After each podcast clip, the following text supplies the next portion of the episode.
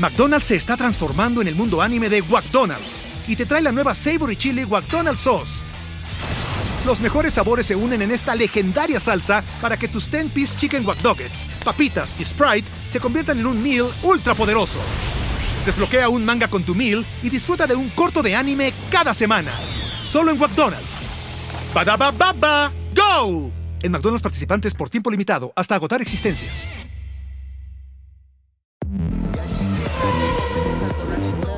De la carrera, porque combinó oportunismo con la habilidad. entusiasmo en el equipo tras los resultados de la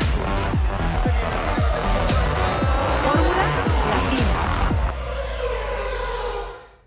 Bueno, formuleros, ¿qué tal? Estamos de nuevo en semana de carrera. Bueno, ojo, estamos en un mes clave de la temporada 2023 de la Fórmula 1. Cuatro carreras en este mes de julio. Eh, hoy todavía es junio, pero cuando se corra el Gran Premio de Austria, ya estaremos eh, en ese mes que va a marcar que cruzamos el Ecuador de la temporada de Fórmula 1. Mm, tendremos ya mucho más claras muchas cosas, eh, no que puedan cambiar eh, o, que no puedan cambiar en la segunda mitad del año, pero habrá muchas tendencias ya marcadas y no es que hay algunas que están subrayadas y en negrilla, ¿no? En lo que se ha corrido este 2023 de Fórmula 1, que ha traído pues esa cifra récord después del Gran Premio del Canadá, que pues eh, ha marcado, por ejemplo, esa victoria número 200, de acuerdo a algunos estadísticos de la Fórmula 1 para Adrian Newey, eh, pero pues eh, solamente una anécdota de, de, de lo que es una carrera que seguramente sumará mucho más en lo que viene. Y ese, bueno, un mes en el que vamos a tener Austria, la siguiente semana Gran Bretaña, después semana sin carrera para tomar aire, porque luego vendrán Hungría, y Spa. Cuatro carreras en cinco fines. Todo, obviamente, eh, muy diferente, ¿no? Estamos hablando de trazados muy, muy diferentes. Eh, algunos le irán mejor a unos, otros a otros, pero ya sabemos que hay coches que son más polivalentes que otros y, y vendrán también muchas actualizaciones, sobre todo Silverstone la tienen marcada en el calendario varios de los equipos para introducir eh, bastantes mejoras. se espera Aston Martin, Mercedes presenten sus nuevas grandes mejoras en esta carrera. Eh, en el caso de Aston Martin queda su nueva sede al lado, cruzando la, la calle prácticamente de la entrada principal del circuito de Silverstone, pero también nos lo contaba James Allison en el Gran Premio del Canadá. Allí traerán nuevas partes para eh, ver si ese W14 puede aspirar a algo más que a simplemente recoger un podio, ¿no? Eh, chicos, venimos de una carrera que nos ha marcado un posible rumbo, pero no sé qué tanto ilusionarme con haber visto esa lucha entre los campeones del mundo, con un Verstappen que no estaba tal vez en, en según él, en el entorno técnico más favorable para el RB19 y tuvo un margen de victoria no muy amplio, pero detrás una gran lucha entre dos grandes campeones. Y con Ferrari con muy buen ritmo de carrera, acabando realmente cerca de, de ese grupo del podio, pero después de haber tenido una pésima clasificación, ¿no? Entonces, eh, si ese fuera como un indicador de hacia dónde apunta el resto de la temporada, bueno, para ilusionarse, pero, pero no sé si, si hay que ilusionarse tanto, Gis, eh, Cris, ¿cómo están? ¿Cómo están, chicos? Mira, Diego, yo creo que de alguna forma nos van marcando el rumbo. O sea, de alguna forma, eh, me acuerdo perfecto eh, en Canadá, que hablábamos sobre esas mejoras de Aston Martin, ¿no?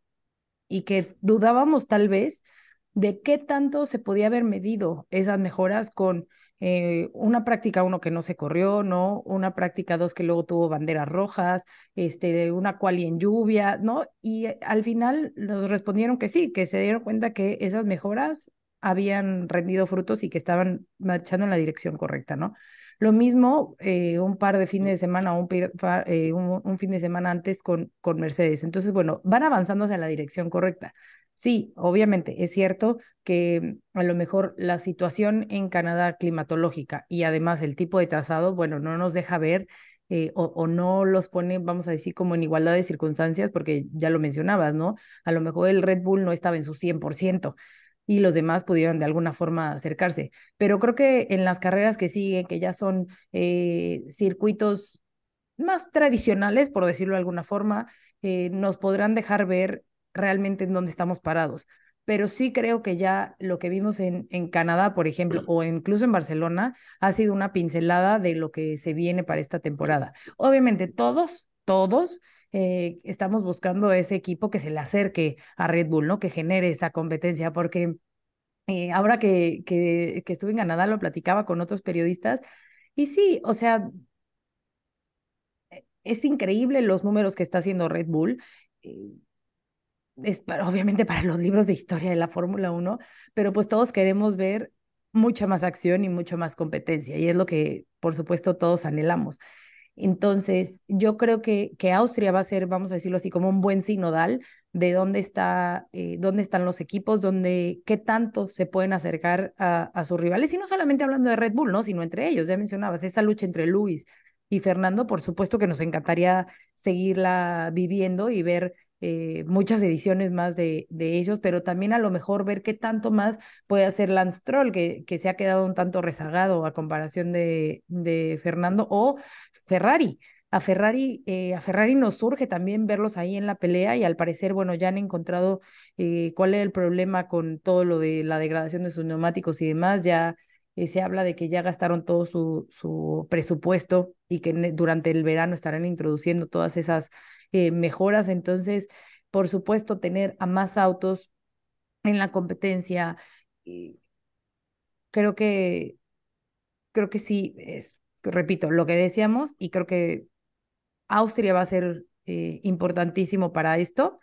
Eh, para darnos una mayor idea del, del, cuadro y de cómo se va ir acomodando la parrilla. Y antes de ir con Chris, Chris, perdón, pero es que este es un anuncio muy importante y luego se nos pasan las horas y se me olvidan. Viene nuestro siguiente giveaway. Eh, vamos un poco tarde porque es el, el premio, el, el giveaway del Gran Premio de Miami. Pero bueno, les habíamos dicho de esta playera, los que no estén en YouTube, después lo vamos a subir obviamente todas las fotos en redes sociales. Estas playeras que regalaban eh, solamente para los, los acreditados, pero además no solamente es la playera, sino esta tarjetita de un juego que le hicimos a Checo Pérez autografiada. Es su firma, luego también les vamos a compartir la foto para que vean que es real. Autografiada no por ti. Claro, que no, no es pirateada, no, no, no. No, autografiada por ti, pregunta. Ah, no, no. Ojalá mi, mi, mi, ojalá todos quisieran mi firma, pero no, Diego. Todavía no soy tan, no, todavía no soy tan telemejía como para que todos quieran mi, mi firma. Eh, entonces, bueno, este es el paquete, paquete Miami que ya estará en nuestras redes para que participen en el giveaway esta semana y pues se hagan de, de su paquetito de Miami-Checo Pérez. Ahora sí, Cris, ¿cómo estás? ¿Puedo participar yo o no? Claro, todos podemos participar. Bueno. Ya era bueno, hora, si lo gano, ya, perdón, ya era hora. Está bien, no, pero si la gano, lo vuelvo a donar, eh, para que se la lleve alguno de los que nos están siguiendo. Y yo estoy, eh, como decía recién Gis, igual que Ferrari, ¿no? Ya me gasté todo el presupuesto del año. Eh, y bueno, eh, vamos a ver cómo sigue. No, eh, hablando en serio, imaginando lo que viene, yo claramente veo a, a, Red Bull parado en un lugar,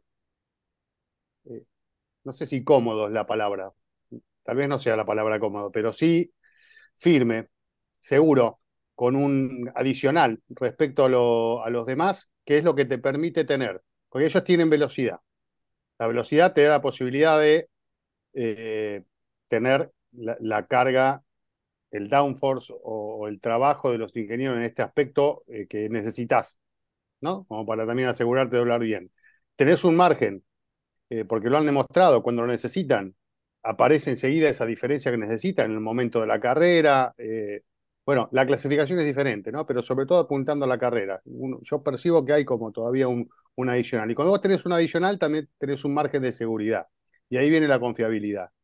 ¿no? Eh, cuando vos estás más ajustado, es cuando de repente pueden venir los problemas, porque estás tan al límite que aparecen los problemas, que eso puede suceder con los equipos que están intentando descontar esa diferencia con Red Bull. Entonces, eh, ese margen de seguridad puede verse quebrado tal vez por eh, alguna rotura por alguna equivocación o algún elemento que falle o por algún incidente de carrera. Eh, si estas cosas no suceden, la verdad que es muy difícil desplazarlo sobre todo a Max Verstappen de esa, de esa primera colocación en los fines de semana que tenemos por delante, aunque el campeonato todavía es largo y muchas cosas tenemos por ver y vienen circuitos muy diferentes. Pero bueno, uno tiene la expectativa, ¿no? De que mm, se empiece a mostrar todo el trabajo del resto de los equipos en la pista, de que Mercedes realmente, no solamente en Canadá, que es un circuito muy distinto a los demás, eh, de repente en Austria se pueda llegar a ver otra vez una buena performance, también de Aston Martin, desde ya de Ferrari, todos estamos esperando a ver si definitivamente se terminan los problemas y las desinteligencias y empiezan eh, a, estar donde tienen que estar y donde todos queremos que estén, para que, bueno, haya más, más cantidad de autos y de posibilidades en el Gran Premio de tener este, otros pilotos peleando por el podio y no solo por la punta de la carrera. Eh, habrá que ir viendo qué es lo que tiene para ofrecer la Fórmula 1, tanto en Austria como en Gran Bretaña, también dos circuitos muy diferentes, eh, que nos van a permitir sacar una conclusión más clara de lo que vamos a ver a partir, creo yo, de finalizar el Gran Premio de Gran Bretaña en el resto de la temporada, ¿no? Como para tener un panorama realmente claro con circuitos que fueron cambiando eh, a lo largo de, esta primera parte del año y que ya nos van a dar un, una prueba real de qué es lo que tenemos eh, este año con, con, las distintas características de, de, los escenarios que son visitados. Así que este, simplemente esperar, tengo muchas ganas de que llegue Austria, de que llegue este evento, que bueno, puede llegar a marcar también para Verstappen otro récord, eh, buscando dominar todas las vueltas, como lo viene haciendo en los últimos tres grandes premios, seguir posicionándose en un lugar preferencial, incluso superar a Ayrton Senna en cantidad de victorias. Hay un montón de objetivos en lo estadístico que se pueden llegar a dar en las próximas carreras, pero bueno, eso queda en segundo plano.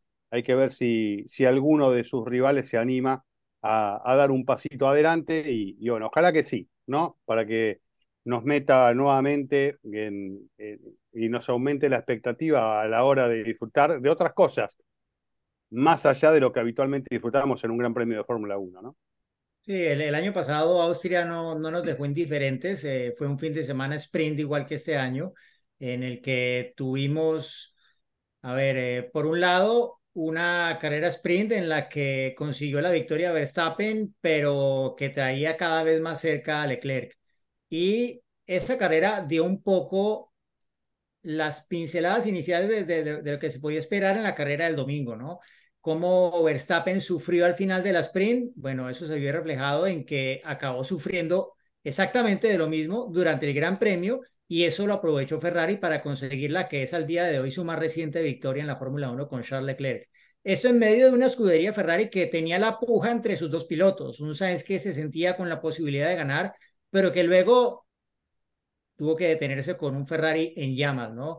Empezaron a manifestarse nuevamente esos problemas de fiabilidad que habían empezado por allá en el Gran Premio de Azerbaiyán, Gran Premio de España, y bueno, esta vez fue un incendio catastrófico que dejó fuera de carrera al español y abrió un lugar en el podio para que allí estuviera eh, Lewis Hamilton, ¿no? Una carrera que, como ya es tradicional hace unos años, es como si fuera una carrera de casa no solo para Red Bull, sino para Verstappen por la cantidad de connacionales suyos que, que asisten y que eh, con sus manifestaciones de apoyo dejan el cielo eh, cubierto de naranja. Eh, y además una carrera que tuvo muchos adelantamientos, 52 si no me equivoco, hubo el domingo y están esas famosas imágenes de tres, cuatro autos lado a lado en la frenada para esa curva eh, número 3, eh, que es la, la cumbre del Red Bull Ring, la, la curva más lenta, la más alta. Eh, y allí, bueno, vimos algunos episodios que, que luego pasaron a ser historia no solamente de ese gran premio, sino de la temporada. Entonces, puede llegar a ser un fin de semana interesante. Hubo el doble accidente para los pilotos de Mercedes en la clasificación, si no me equivoco. hubo realmente mucho de, de qué hablar. Y puede ser lo mismo este fin de semana o incluso más porque aunque no quiero colocar el listón muy alto con lo del año pasado, pero lo estoy haciendo, em, hay pronóstico de lluvia nuevamente, ¿no? Esto en un fin de semana en el que tienes solamente una práctica libre, que si te llueve el viernes y no te llueve el resto del fin de semana, es como si no hubieras tenido práctica libre porque no aprendiste nada en la práctica libre y es como lanzas la moneda al aire. Y esto puede abrir la posibilidad de que pase cualquier cosa, porque así como Red Bull no fue o digámoslo, fue vulnerable el año pasado, no en velocidad, pero sí en degradación de neumáticos. Bien puede pasar algo similar este año si, si no hay como realmente preparar la carrera y el fin de semana como se hace normalmente, ¿no? Los ingenieros siempre quieren tener la mayor cantidad de vueltas, datos para controlar todas las variables y que todo en la carrera salga de acuerdo a lo planeado. Y lo peor que le puedes hacer a un ingeniero es no darle nada de eso, porque todo se vuelve menos predecible, pero es lo mejor que le puedes dar al público porque es donde realmente eh, salen más sorpresas. Así que ojalá que esa receta eh, con ese ingrediente adicional de la lluvia, pues dé para que tengamos un, un fin de semana que puede llegar a ser muy interesante en el, en el Red Bull Ringies. Y otra cosa importante acerca de este provechito, mi Cris. Otra cosa importante del Red Bull Ring es que la vuelta es, es muy corta en cuestión de tiempo, ¿no? Entonces, eh, a veces se genera tráfico, en la clasificación puede ser vital, ¿no? En qué momento salgas, en qué momento tengas ese, esa ventana para hacer tu vuelta y que no, no te encuentres tráfico. Y eh, eso también entra, entra en, juego y en esta ocasión que tenemos esas dos eh, clasificaciones, ¿no? Porque ya mencionabas, Diego, pues es fin de semana de sprint, hay más puntos eh, en juego y ojalá, porque claro, recordemos que el objetivo de la carrera sprint era que los demás pudieran tener más puntos, ¿no? No necesariamente los, los líderes del, del campeonato o el líder del campeonato. Entonces, ojalá que pueda algún otro piloto aprovechar esos, esos puntitos extras el, el sábado eh, para llegar eh, de diferente manera el, el domingo, ¿no?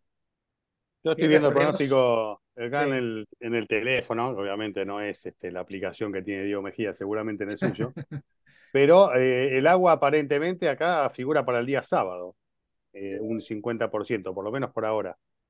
Así que, Oigan, hagan su, grid rival. Es, lo ideal, es lo ideal. sí, grid rival que venía fallando yo, pero ya tengo todo armado. Ya armé el equipo, tengo todo listo para, para uh, que no me. Miren, hablando de. Me faltan tres me Encuentro, me encuentro viendo la clasificación y dije, uy, y me había olvidado de armar bien el equipo. y ya es tarde, ¿no? Pero bueno, ahora ya. Están a tiempo todavía. A ver, déjame ver a quién voy a poner. Tengo tres espacios vacíos y 32 mil euros. Recordemos, recordemos que el, el formato sprint de este año no es igual al del año pasado, solamente hemos tenido un sprint en lo que va de este 2023 y alguna gente todavía estará confundida con qué pasa un día, qué pasa otro. Bueno, recordemos, el viernes hay una práctica libre y luego está no una segunda práctica libre, sino la clasificación. Mm. ¿Sí? La clasificación número uno. La clasificación para el domingo. ¿Correcto? Que yo también lo tengo un poco confundido en este momento en mi cabeza. A ver, otra vez, ¿cuál fue tu pregunta? Perdón, me, me quedé eh, haciendo mi grid rival. ¿Qué? No, yo, no estoy haciendo preguntas, estoy ah. repasando el formato del sprint. A ver, ¿cuál es? Viernes, práctica libre. Sí. Y luego la clasificación, la clasificación del domingo. Exactamente. No, de la clasificación. Ah, sí, la clasificación del domingo, tienes toda la razón, sí, toda la razón. Y luego el sábado, la clasificación del sprint y la sprint y el domingo la carrera. Sí, sí, sí. Entonces, el sábado ya no hay práctica libre, como lo teníamos antes, que era una práctica bastante inútil. Bueno, pues ya la sacaron y es el sprint shootout, como, como lo ha llamado la Fórmula 1, que es la clasificación para determinar el orden, el orden de salida del sprint de la tarde, 4.30 de la tarde hora local, será el sprint, que como lo decía Chris, es donde más probabilidad de lluvia hay. Desde la clasificación incluso, a esa hora ya hay un porcentaje considerable de, de posible lluvia eh, que se mantiene durante la tarde eh, y va disminuyendo mm, hacia el final del día para tener un domingo en el que la probabilidad de lluvia ya está más abajo, ¿no? Pero esto obviamente puede cambiar trastocar los planes de, de los equipos y, y, no permitirles llegar con la preparación ideal al Gran Premio, ¿no? Eh, el viernes me sale a mí en mi super aplicación eh, del tiempo. Ah, no, además no sabes la aplicación que tiene, Cris. O sea, es sí, sí, no, no, no, no, no. Ya lo conozco, un poco más y, y le sale No, agua no, del no. teléfono cuando llueve. Total. Total, tampoco, total. No, tampoco. claro que sí, Diego, claro que sí. Mira, 80% de probabilidad de lluvia a las 2 de la tarde, pero bueno, todavía faltan días, horas, esto puede cambiar y saben que aquí el clima, como estamos en la ladera de una montaña, puede cambiar rápidamente, pero a la hora de la práctica libre única hay un 80% de probabilidad de lluvia. Y luego para la hora de la calificación se reduce un poco. Entonces, efectivamente está el ideal para el espectáculo. Práctica libre inútil y derecho a clasificar. Con una Con condición probable diferente. piso húmedo. Sí, Probable con piso. Exacto, exacto, con condición diferente a la que eh, tuviste en la práctica libre. Entonces, improvisar todo el tiempo. El, el piloto, bueno, tendrá un papel, digámoslo, más central que en otras ocasiones, si eso se cumple. A ver si es eh, lo, que, lo que tenemos este fin de semana, Cris. Bueno, eso es otra cosa, ¿no? Eh, eso puede llegar a abrir el juego, a cambiar poco las reglas de lo que podemos llegar a ver en un gran premio eh, siempre muy interesante, por las características del circuito, ¿no? Son curvas lindas, son eh, curvas rápidas, eh, es desafiante, son pocas curvas, ¿no? Una de las características de este circuito de Austria, pero, pero que siempre creo que hemos tenido buenas experiencias ahí a través de los últimos años. Como vos marcabas lo del año pasado, hay una serie de acontecimientos que seguramente a todos nos quedaron marcadas en la memoria, sobre todo esa curva número 3 para la FIA, para la mayoría de curva 2, ¿no? Porque eh, toman en cuenta como curva 2 un, un, un pequeño eh, desnivel de esa recta que va hacia, hacia el fondo Hacia y hacia la parte de arriba, donde, donde se definen este, un montón de posiciones, ¿no? Y después, bueno, es un circuito claramente técnico. Y después otro condimento que, eh, además de, de que me molesta y me sigue molestando un poco el tema del sprint y todo eso, Mm. eh, algo que me sigue molestando también es el tema de los track limits, ¿no? Y es un circuito que siempre uno anda ahí lidiando con eh, la cantidad de vueltas que se van eliminando, el que se pasa de la línea y tenés que empezar a mirar todas estas cosas que eh, también te pueden llegar a cambiar el resultado de una clasificación y por supuesto también eh, lo que pueda llegar a pasar en carrera si hay penalizaciones con excesos en estos límites. Así que son otros de los condimentos que, que se van agregando, ¿no? Eh, y bueno, respecto de- del sprint, lo que hemos charlado más de una ocasión, obviamente es un evento más, un condimento más para el fin de semana, eh, pero bueno, lo que pasaba ahora o lo que acaba de suceder con Diego explicando cómo es el formato de este fin de semana es lo que no debería suceder, ¿no? Porque Mm. debería ya eh, todo el mundo saber cómo es el fin de semana de carrera. Pero cuando empiezan a agregar estas cosas, sucede esto, que antes de la Bueno, carrera Cris, tenemos que explicar chance, cómo va a ser el fin de chance. semana, ¿no? Da Pero bueno, son- chance, Cris. no, no, acá yo, yo ya eso lo tengo muy claro. Pero bueno, es No, ¿se acuerdan? ¿Se acuerdan que el año pasado, ya que mencionaste, Chris, lo de los eh, famosos track limits, eh, recordarán que el año pasado en la clasificación se dio algo que yo al menos no recuerdo que tuviese precedente, que pasó específicamente con Checo Pérez, Que le borraron él su vuelta.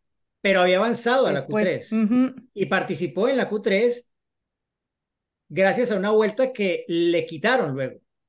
Entonces fue como, a ver, eh, avanzó, pero la vuelta no contaba eh, y participó, o sea, explícamelo bien, o sea, ¿cómo le colocas una penalización por algo que ya no le puedes quitar?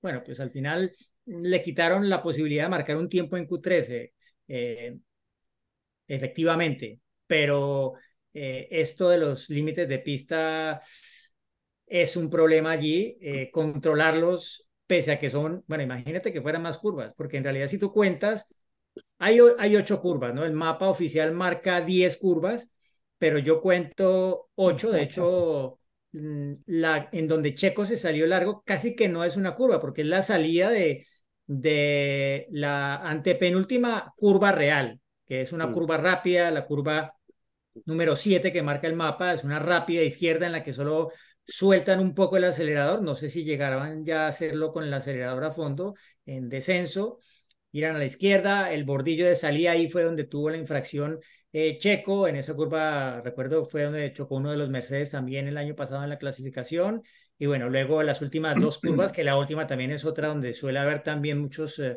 temas de, de, de límites de pista, ¿no? Pero es una de las cosas particulares de este escenario. Y lo otro, lo que mencionaba Chris también, esa curva número 3 con los duelos algunos duelos de antaño que se han dado ahí en los últimos años. Recordamos mucho ese duelo, duelos de última vuelta, ¿no? Entre Verstappen y Leclerc, uno, que recuerdo nos quedamos no sé cuánto tiempo después de la carrera allí eh, esperando a ver si a, iban a sancionar o no a Verstappen por el contacto con Leclerc en esa maniobra o no. Al final no lo sancionaron. Y el otro entre Hamilton Mercedes. y Rosberg. Exacto. Claro. que hoy está de cumpleaños, Nico Rosberg, ¿no? Feliz cumpleaños, eh, feliz cumpleaños, Nico, 38 años ya, imagínate. Saludamos a Nico que Eh, nos está mirando, seguramente. eh, seguro. Eh, pero sí, ese es uno de los dos puntos ideales de adelantamiento. El otro, la que sería la curva número cuatro, la siguiente a esta, que es esa curva con una entrada en descenso y donde el año pasado, pues básicamente acabó la, la carrera para, para Checo por ese desafortunado contacto con, con Norris. Mm. Sí, eh, son, son muchas cosas y, y Austria es muy característica de, de brindarnos este tipo de carreras.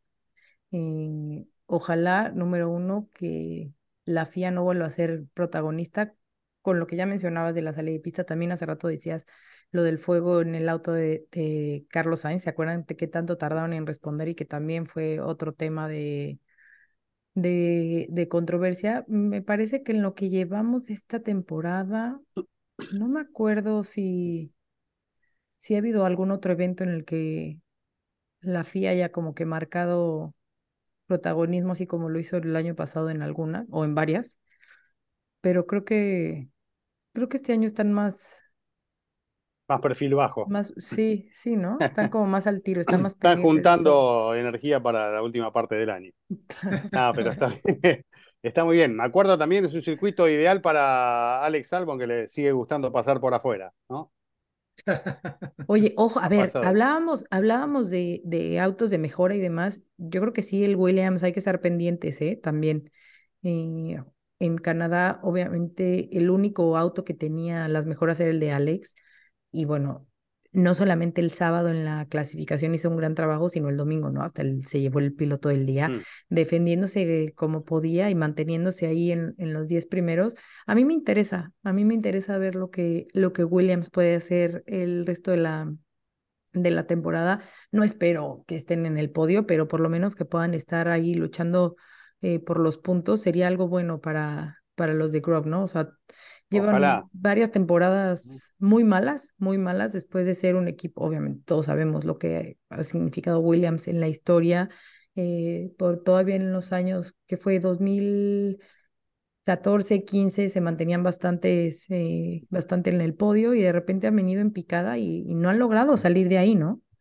Sí, esperamos por la recuperación de Williams y por la recuperación de McLaren, ¿no? También que tengo entendido han, han invertido bastante como para eh, cambiar un poco el concepto del auto que no les está dando para nada resultado eh, y a ver si pueden salir a flote, ¿no? Una situación también complicada de McLaren que tiene algunos destellos en algún momento, eh, por momentos aparecen, pero no es una, una, una tendencia y ni, ni siquiera algo permanente. Claramente están lejos de la performance con la que ellos eh, aspiraban a estar a esta altura de, de, los tiempos. Así que bueno, a ver si pasa también para McLaren un, un, mejor momento.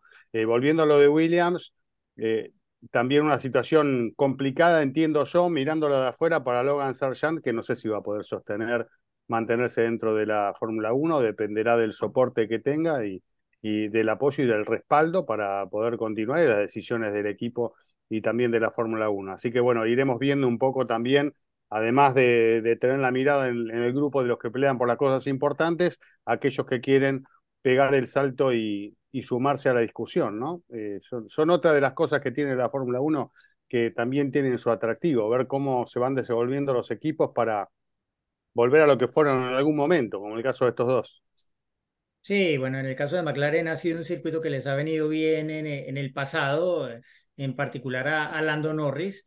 Eh, veremos si, si es el caso nuevamente. Son de los que logran aprovechar cuando las condiciones se, complican, como ha ocurrido, por ejemplo, en Canadá, ¿no? Cuando ha habido lluvia, McLaren ha estado ahí y de hecho estuvieron con los dos autos en la Q3 eh, en la última carrera. Lo que pasa es que ya el domingo no, no tuvieron el ritmo, eh, más allá de, de la situación vivida por Norris con esa penalización por algo que se denominó de acuerdo al comunicado de los comisarios como comportamiento antideportivo, que en realidad pues se categorizó así, pero no es algo que, digámoslo, eh, a ver, se ha categorizado de otra forma diferente en el pasado. Es no otra cosa que em, crear el hueco para que cuando se hiciera la parada en pits doble no tuviera que esperar al otro eh, coche que lo atendiera, sino que llegara y ya, bueno, eh, hubiera salido su compañero de equipo, eh, Oscar Piastri, que igual se estaciona allí y perjudica al del garaje siguiente. Entonces,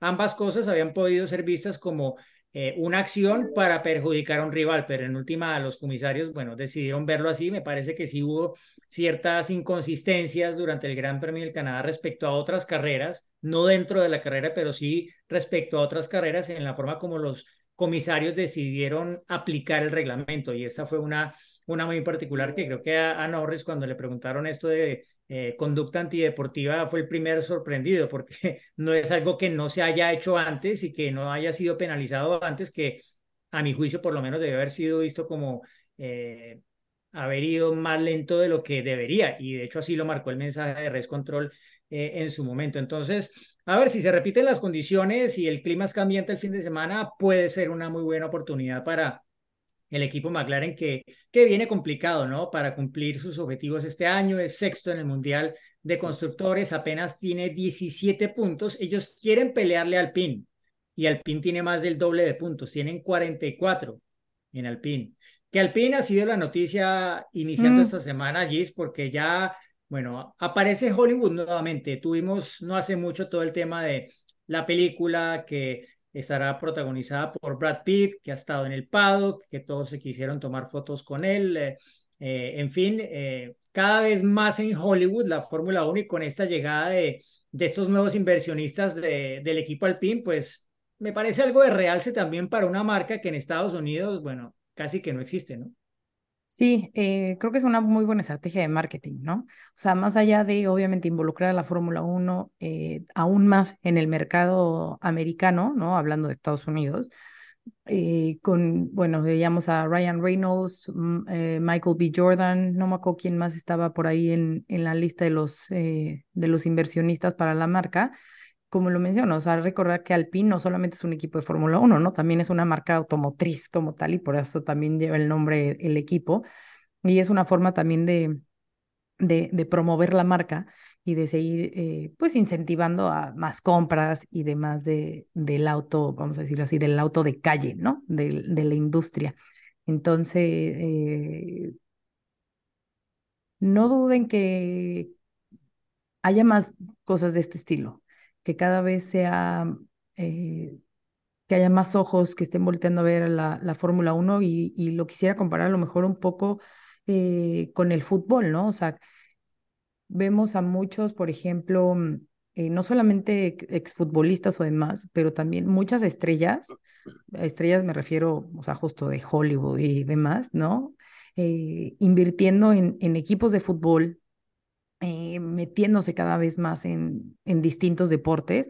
Y ahorita la Fórmula 1, bueno, pues está en ese boom, está en pleno auge. Eh, hace unos días hubo, la verdad no recuerdo el nombre de, de, de, la cuenta que lo publicó, pero hicieron como un, una gráfica de, de cómo estaba cada categoría del automovilismo en redes sociales, ¿no? Cuánto impacto tenía en la cuestión mediática en redes sociales.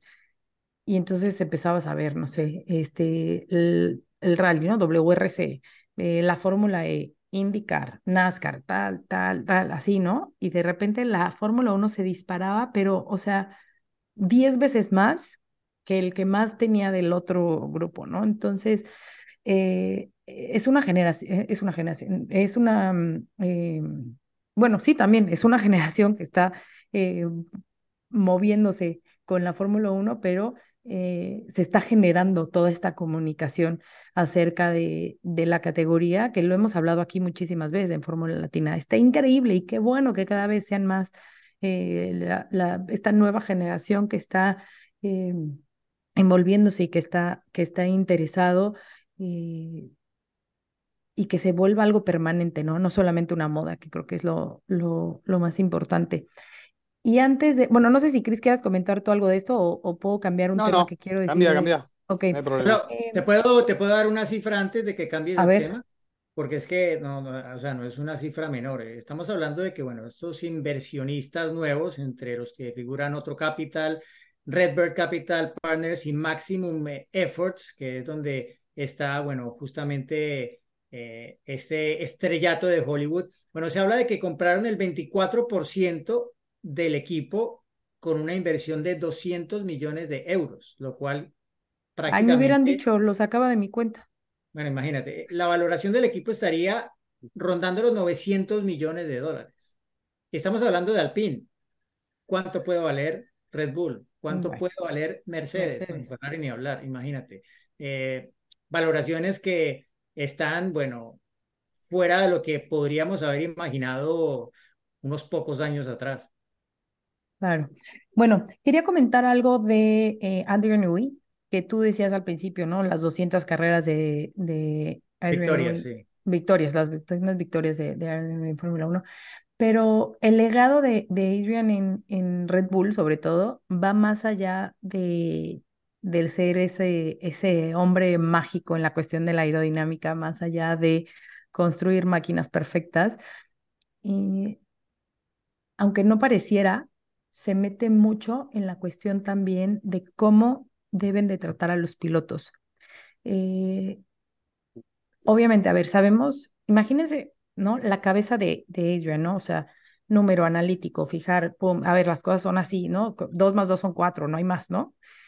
Y, y él es muy así en sus sea, es muy claro en las cosas. Entonces, él ha sido uno de los que más ha empujado para que el equipo también sea claro con sus pilotos, como decir, a ver, este, el campeonato se va a jugar de esta forma, ¿no? A ver, sí pueden pelear libremente o no pueden pelear libremente, o a ver, vamos a jugar, eh, vamos a ayudar a, a Max a que sea campeón o vamos a ayudar a Checo a que quede el segundo lugar. O sea,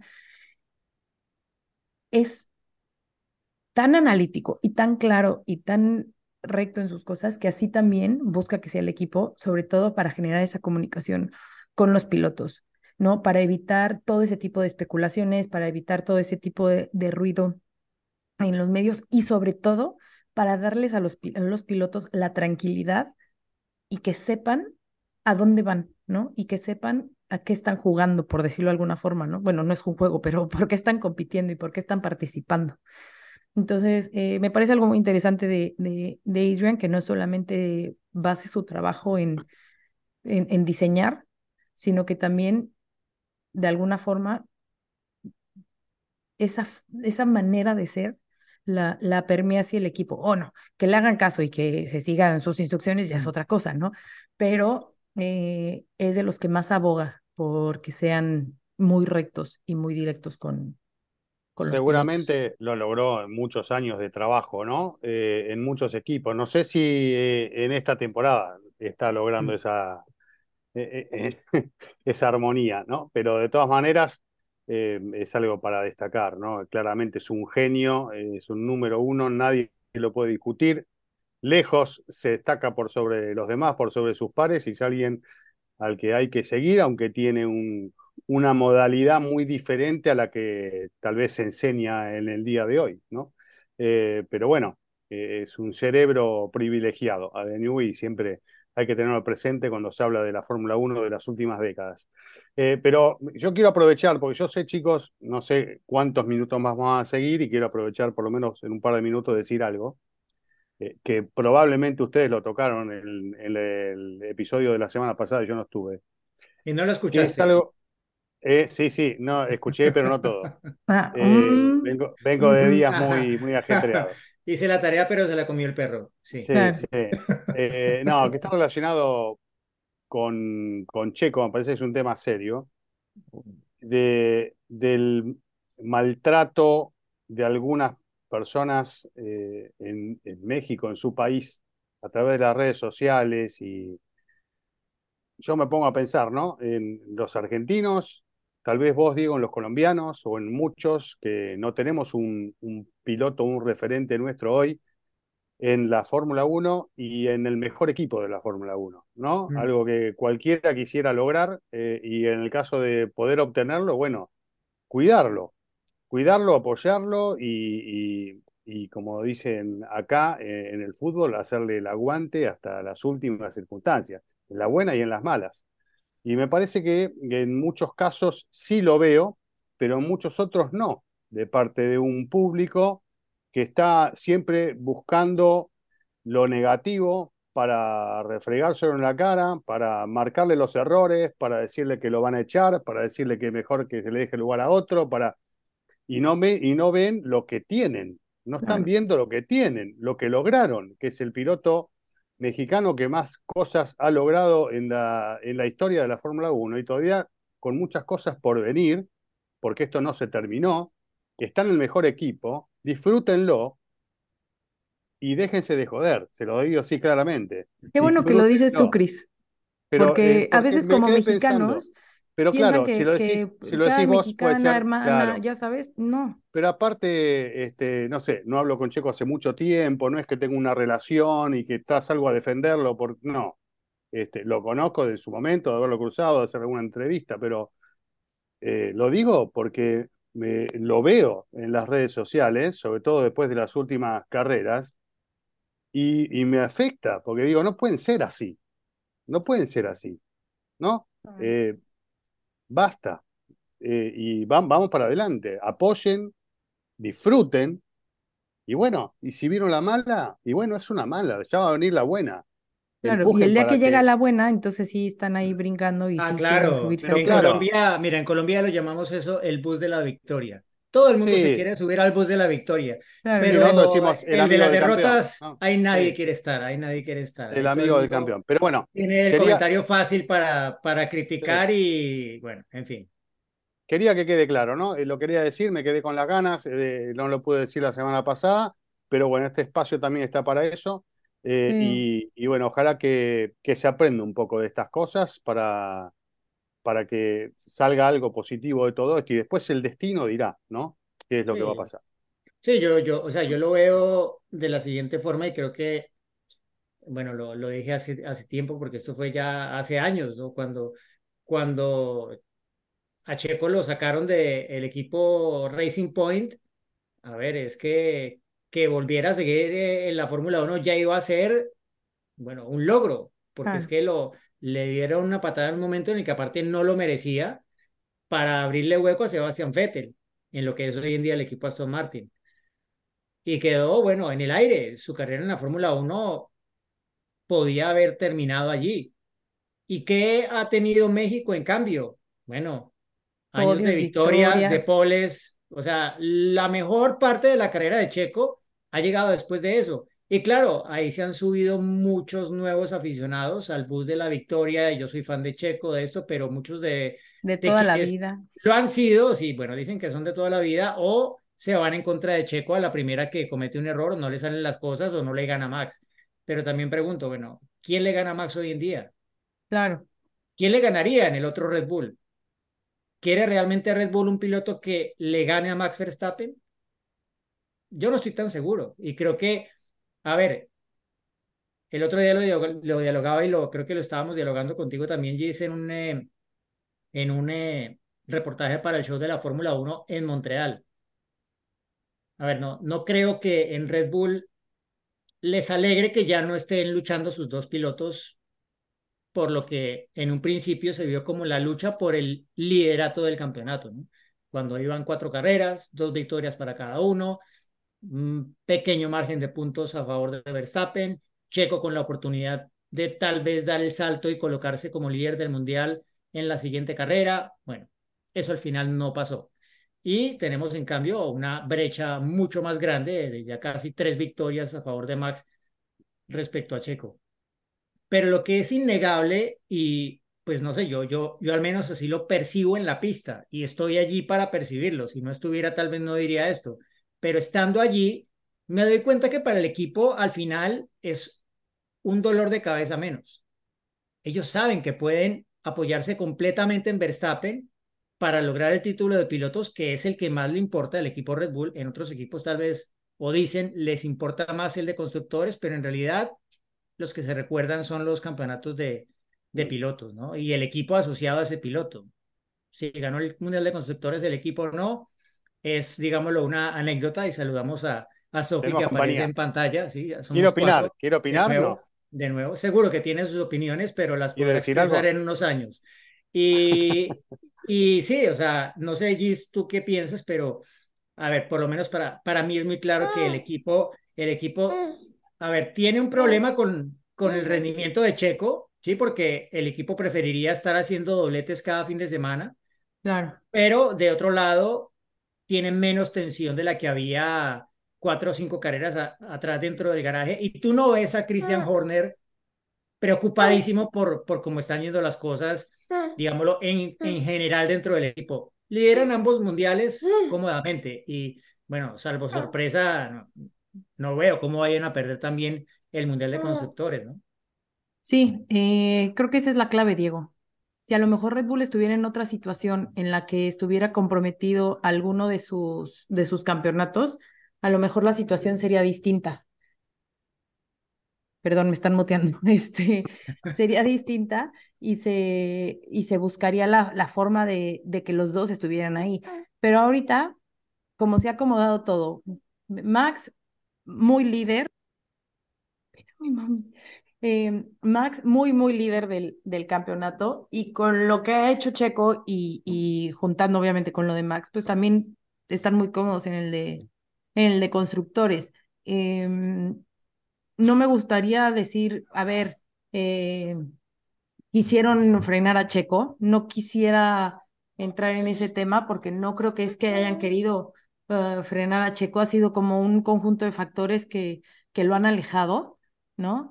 Eh, pero, pero seguramente volverá, o sea, ver, no, no, no se le ha olvidado manejar y seguramente volverá a encontrar ese ritmo y volverá a estar ahí peleando por podios y, y, y victorias y ya dependerá si vuelve a alcanzar a Max por la lucha por el campeonato, bueno, pues esa es otra cosa, ¿no? Que es difícil, sí, sí es difícil, pero que puede pasar, pues sí, también, eh, eh, también, también puede pasar, ¿no?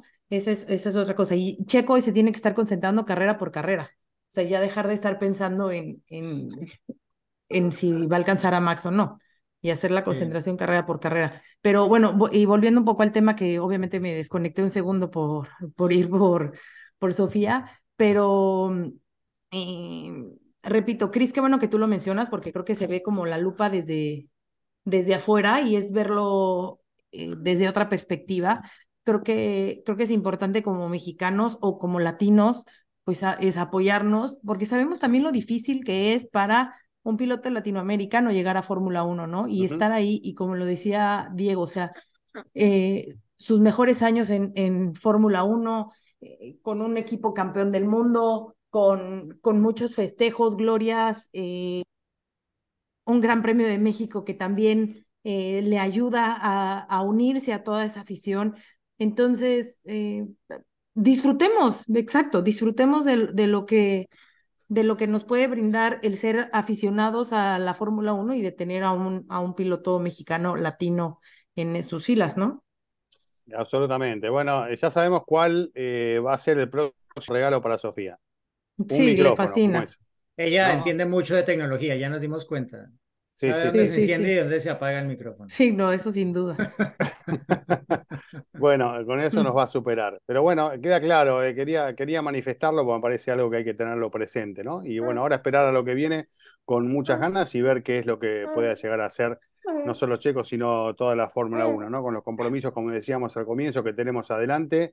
Eh, y, bueno, esperando con ganas. Ah, usted no sé si quieren abordar algún tema más o ya nos metemos en el fin de semana de, Gran Premio. No, pero, pero ya estábamos metidos, ¿no? Ya, ya hablamos de cuál es el formato, de... A ver, yo lo que sí les digo es que a ver, para Checo va a ser un fin de semana, por lo que pinta, muy complicado como para poder, eh, digámoslo, acabar de cerrar ese, ese, ese mal bache, ¿no? Que ha tenido ese, esa mala racha de carreras por, por todo, ¿no? Porque solo hay una práctica libre, porque el clima puede jugar eh, y hacerte que efectivamente no tengas ninguna en preparación para la carrera. O sea, va a ser todo como muy en el aire Checo. Obviamente lo que necesita ahora son vueltas, hacer más pruebas y eh, más allá del trabajo que él hace con el equipo en la base, en el simulador, al final lo que haces en pista y con tu compañero de equipo como referente, pues te permite sacar conclusiones más claras, ¿no? Y que creo que hay, hay muchas cosas que, que nosotros no conocemos, algunas medios salen a la superficie de lo que está viviendo Checo dentro de su proceso internamente en Red Bull y rescataba unas declaraciones de Pierre Bache, que es el director técnico del equipo, eh, no es Adrian es él, eh, obviamente está bajo eh, el mando de, de Adrian pero conoce a Checo desde que estaba en Sauber, porque estuvo con, con el equipo Sauber cuando Checo llegó a la Fórmula 1 y lo acompañó en los tres podios que consiguieron juntos en 2012. Y él me, él, o sea, él, él me dijo en Montreal un poco en torno a cómo ha cambiado Checo como piloto y cómo sigue intentando mejorar en ese aspecto que nunca ha sido su punto fuerte, que es la clasificación. Y él dice, desde siempre, las carreras de verano con Pirelli, si había que conservar neumáticos traseros, sabíamos que iba a ser una buena carrera para Checo, porque él era un especialista para esto. En detrimento de la clasificación a veces, pero es que los puntos se consiguen en carrera y sus resultados, no en todas las carreras, pero sí en un buen número de carreras y con puntos muy altos, lo demostraban, ¿no? Eh, ¿Qué pasa? Que claro, y Checo también de las muchas entrevistas que he podido hacerle, bueno, siempre ha dejado claro incluso antes de llegar a Red Bull que su forma de trabajar el fin de semana iba más orientada al domingo que al sábado y que eso de alguna forma le pasaba factura en la clasificación. Pero cuando mira las cifras, pues ves que le ha compensado en carrera. ¿Qué pasa? Que es que ahora está absolutamente expuesto en el mejor coche de la parrilla. O sea, todos nos damos cuenta, si hay una diferencia con Verstappen, se magnifica. Y estamos hablando de que su punto de comparación es el mejor piloto de la Fórmula 1 actual, el que está a punto de ser tricampeón del mundo este año, ¿no? Si lo consigue al final de este 2023. Entonces, a ver, él, está también en un periodo de adaptación de ciertas cosas. En España lo dijo, que él había tratado de, de, adaptar un poco su manejo a ciertas cosas y luego desafortunadamente con lo que se encontró en clasificación estaba lejos de lo que él esperaba en términos de estar cómodo con el auto para empujar en esa vuelta rápida. El error que cometió en esa vuelta de la Q2, bueno, eso fue algo aparte, pisó un bordillo que todavía estaba húmedo por la lluvia que habíamos tenido el sábado en la mañana. En fin, eh, algo diferente a lo que, a lo que pasó en Mónaco. Pero que, claro, sumas una tras otra y te va haciendo mella en la confianza, ¿no? ¿Y qué necesitas tú para ir rápido a una vuelta? confianza plena en, en el auto y en tus capacidades. A ver, que no dudo que Checo no, no creo que tenga duda de sus capacidades, pero cuando está en un proceso de adaptarse, eh, de todavía estar adaptando su manejo a ciertas cosas para hacer rendir el coche al nivel que lo hace rendir Max, pues obviamente hay, si no pones todo junto, va a ser muy difícil estar allí. Y si has tenido error tras error, lo último que quieres es cometer otro error más, ¿no? En, en Canadá me parece que fue más cuestión de ser demasiado conservador, ¿sí? Porque lo que justamente no consiguió fue poner los neumáticos en temperatura en la vuelta única que tuvo en la Q2 para marcar un tiempo que lo hubiese clasificado a la Q3. Entonces, claro, está en ese punto en el que si no se junta todo, no va a acabar de dar ese, ese siguiente paso, ¿no? Y por eso digo que lo veo difícil para, para Austria, pero Silverstone tal vez sí pueda ser un escenario más idóneo para que ojalá, pues, de, ese siguiente paso, aparte que el circuito ese y Spa, de los que vienen, son los que mm. técnicamente más deberían favorecer a Red Bull. Totalmente. Bueno, y me quedo un poco con algo que decías vos antes, eh, de, que el equipo se sacó ahora un poco la presión esa de tener a los dos pilotos cerca del campeonato y que puede que ahora con esa distensión veamos este, a partir de ahora, bueno, más, relajación en ese aspecto y más libertades a la hora de, tomar el camino que cada uno de los pilotos quieren, ¿no? Así que eso puede llegar a beneficiarlo a, a, Checo. Eso, Cris, perdón que, que te interrumpa, es que justo eso, eso fue lo que me dijo Piero Haché en la entrevista el, antes del Gran Premio de Canadá. Me dijo, nosotros ahora queremos darle a Checo lo que él cree que necesita para ir rápido. Pero claro, está, él también está en ese proceso de, descubrir qué le funciona y qué no con un, con un coche que no es el mismo cada fin de semana, porque vienen evoluciones, porque la pista cambia, porque los neumáticos cambian. Entonces es un permanente adaptarse en el que tienes un referente que siempre está a tope. Entonces, claro, tienes que compararte con eso todo el tiempo. Si, si Sí, Checo claro, estuviera corriendo en la, en la mitad de la parrilla, no nos daríamos cuenta de, de esta variación que, que se ve desde fuera como una falta de consistencia, ¿no? Eh, pero claro, cuando, cuando tienes un piloto que está ahí, que no falla una, que está pol, pol, pol, victoria, victoria, victoria, claro, eh, es muy difícil tú poder recuperarte de un bache como el que está sumido Checo en este momento, pero como todo lo que pasa, todos los ciclos, buenos, malos, en algún momento terminan y ojalá que, Claro. que pronto eh, reencuentre, reencuentre eh, Checo ese rumbo. Bueno, vamos terminando porque está inqui- muy inquieta Sofía. ¿eh? Sí, por Sofía que- favor. tiene hambre, Sofía tiene hambre. Y yo también. Bueno, chicos, nos vemos eh, la próxima semana después del Gran Premio de Austria. Esperemos que se cumpla todo lo que hemos dicho aquí, que sea una gran carrera y que, que tengamos ahí algunas eh, sorpresas y que sobre todo pues nos demos cuenta de realmente dónde están parados eh, todos los equipos, ¿no? Seguramente. Ya para Bueno, la chicos, próxima contamos las anécdotas de, de hospedarnos en, en Gras y hacer horas al circuito. Uf. Diles bye, Sofía. Diles bye. Chao, chao, Sofía. Chao, Sofi. Bye. Chicos, nos vemos la otra semana. Nos vemos. Chao, chao.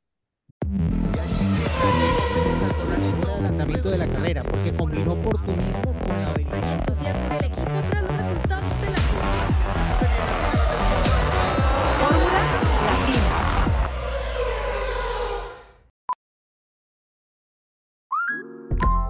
Listen up. I won't sugarcoat it. This is the longest cold, flu, and allergy season we've ever seen, but we're not alone.